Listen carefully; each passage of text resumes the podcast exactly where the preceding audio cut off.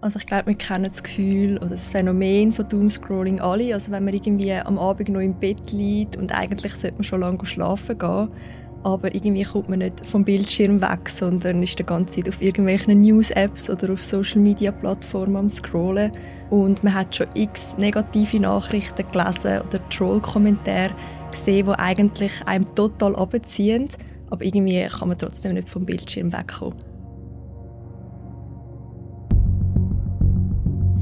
Heute bei «Apropos». Man scrollt und scrollt, man klickt von einer Schreckensmeldung zu der nächsten und kann einfach nicht mehr aufhören. Doom-Scrolling nennt sich das und über das reden wir heute im Podcast «Apropos». Mein Name ist Mirja Gabatuller und bei mir im Studio ist jetzt die Media Gesellschaftsredaktorin Lisa Fülemann. Hallo Lisa. Hallo.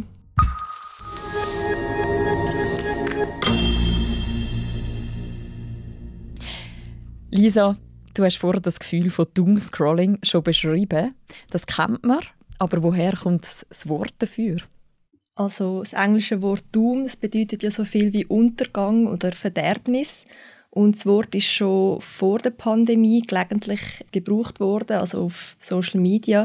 Aber so wirklich etabliert hat sich das Wort dann wirklich im Corona-Jahr 2020, wo wir ja auf einen Schlag plötzlich tagtäglich mit negativen News konfrontiert sind und das Phänomen ist in diesem Jahr dann so präsent gewesen, dass es dann auch in Wörterbüchern aufgenommen worden ist.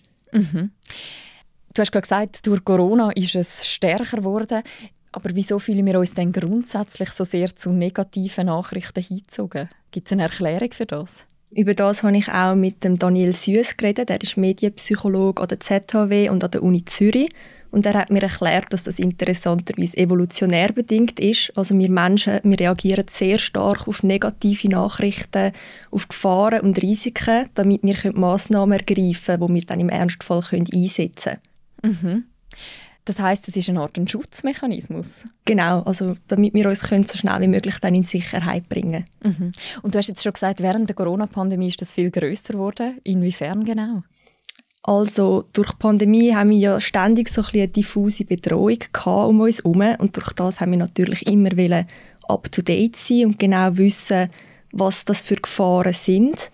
Und so ist es wie ein Stück weit normal geworden, dass man ständig eben auf so News-Apps oder auf Social Media versucht, sich Informationen zu holen, damit wir uns so ein, ein Gefühl von Sicherheit geben können. Und auf der anderen Seite haben wir natürlich durch Corona-Massnahmen wie Lockdowns, aber allgemein, weil wir einfach weniger soziale Kontakte hatten, viel, viel mehr Zeit am Handy verbracht. Und es ist für viele wie das einzige Fenster zu der Außenwelt. Ich glaube, die Kombination aus diesen zwei Sachen hat uns sehr anfällig gemacht für Doomscrolling. Mhm. Doom, das klingt ja schon so ein bisschen bedrohlich.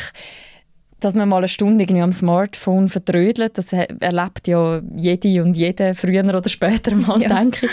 Aber ab wann wird Doomscrolling kritisch? Also wirklich kritisch ist es vor allem für Leute, die schon Depressionen und Ängste haben und dann durch den extremen Fokus aufs Negative dann wirklich in so einen negativen Strudel reinkommen, wo dann ihre Ängste auch noch verstärkt. Und auf der anderen Seite ist es auch sicher gefährlich für Menschen, die nicht so eine medizinische Vorgeschichte haben, sondern die einfach durch Doomscrolling nicht mehr gut können schlafen und wirklich das Gefühl haben, dass irgendwie jetzt der Weltuntergang droht. Mhm. Was könnten im blödsten Fall die Folgen sein von dem? Also es sind mehrere Studien durchgeführt worden jetzt während der Corona-Pandemie und die haben gezeigt, dass Doomscrolling zu einer stärkeren psychischen Belastung führt und auch zu Ängsten und Depressionen führt. Mhm. Dass man überhaupt in das Doomscrolling reinkommen kann, das hat ja auch viel damit zu tun, dass es gewisse technische Errungenschaften gibt, die das möglich machen. Genau. Um was geht es da? Also wir haben, erstens haben wir zum Beispiel Algorithmen, die analysieren ja sehr genau, wie viel Zeit wir jeweils auf einem Post verbringen, damit sie dann nachher gerade ähnlichen Content können liefern können. Und das nutzen die Social Media Plattformen natürlich, um den Nutzer so lange wie möglich auf der Plattform zu behalten. Und wenn wir gewisse Themen verfolgen und dann immer wieder so wie so ein Brokrümeli vorgerührt bekommen, dann gibt uns das natürlich wie so ein eine Bestätigung und wir wollen mehr davon. Mhm. Und das ist natürlich recht gefährlich, wenn es dann auch um negative Themen geht, weil das die Algorithmen dann auch pushen, leider. Also zum Beispiel zum Thema Essstörungen. Und das ist laut dem Daniel Süß quasi addictive by design, weil die technischen Infrastrukturen, die sind wirklich so konzipiert, dass sie so ein einen suchtartigen Effekt haben. Mhm. Also es ist für uns wirklich viel schwieriger, damit aufzuhören, anstatt weiterzumachen. Mhm. Ein zweiter Aspekt, der dazukommt, das schreibst du auch in dem Artikel, ist der sogenannte Infinite Scroll. Mhm. Was ist das? Also der Infinite Scroll, ich glaube, das ist so ein, ein Webdesign, das sich in unser Leben hineingeschlichen hat und jetzt überall ist, ob man es wirklich merkt oder nicht. Und zwar, wenn man am unteren Bildschirmrand ankommt, dann muss man nicht mehr auf den Knopf drücken, um auf die nächste Seite zu kommen, sondern es ist eigentlich eine lange, unendliche Seite, wo uns auch unendlich viel Content liefert. Und die Erfindung ist auch außerhalb vom Smartphone bei uns überall, also zum Beispiel bei Webseiten wie Netflix oder YouTube wenn man ja dort eine Folge oder ein Video schaut, dann kommt gerade die nächste. und irgendwie hat man gar nicht Zeit gehabt, sich zu überlegen, ob man überhaupt noch weiter schauen sondern die Entscheidung die wird uns einfach abgenommen. Was in der Regel dazu führt, dass man noch Stunden länger schaut. Genau, Binge-Watching. zumindest. genau. Ja. Der Erfinder von dem Infinite Scroll, der Asa Raskin, der ist ja heute recht anders unterwegs. Wir mhm. hören zwischen mal rein, was er so an Vorträgen erzählt. Hello humans. So, this talk is ostensibly about technology, but really, it's about us. It's about our potential, it's about our vulnerabilities, it's about our limits and what's at stake for us. There are all these disparate problems we're fighting right now, right? There's fake news. There's no longer having like shared truth. There's election hacking. There's teen depression and isolation. And you're like, ah, all these things are like, we're besieged from all directions. But it's all connected to one fundamental thing, which is that we are being optimized for the extraction of our attention. And if we want to start making a change, right? Like we have been upgrading our machines, downgrading our humanity, downgrading our civility, downgrading our relationships, downgrading our attention. And if we want to have human flourishing, we need to turn that around. Also er warnt vor der Folge von seiner Erfindung.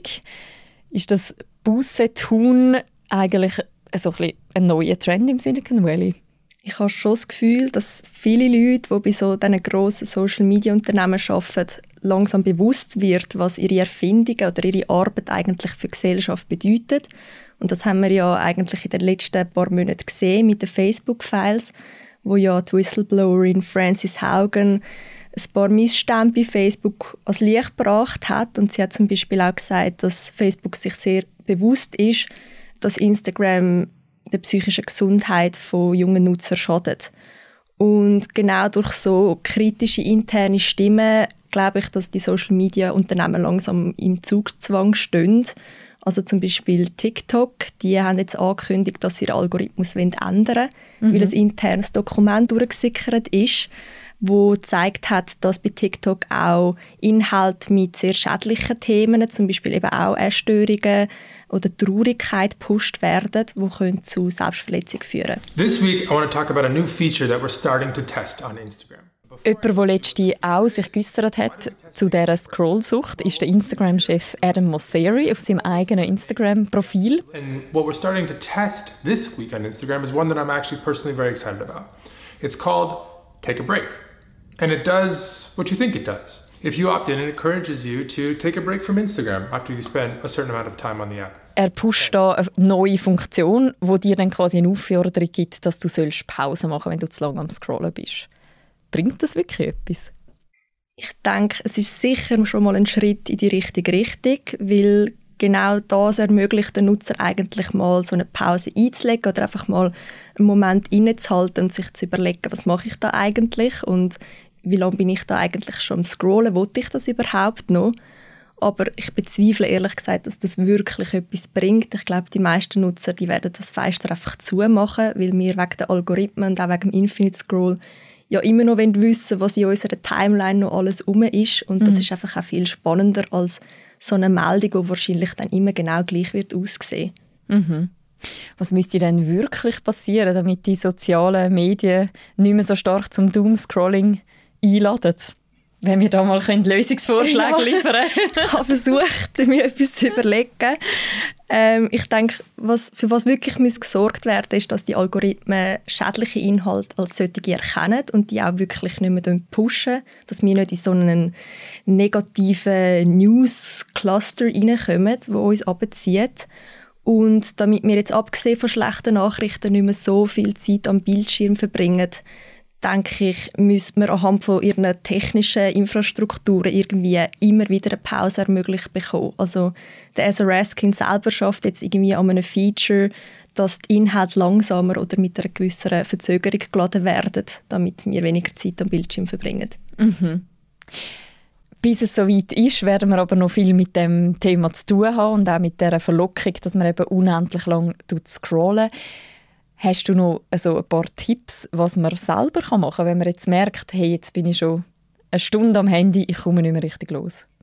Ja, ich glaube, es ist mega wichtig, dass man selber ein bisschen versucht, Struktur zu schaffen. Also, dass man versucht, jetzt nicht mehr ziellos, wenn man irgendwie auf dem Sofa liegt und noch am Fernsehen schauen ist, gleichzeitig noch auf Social Media umscrollt, weil dann einfach die Zeit so schnell vergeht, dass man das gar nicht merkt.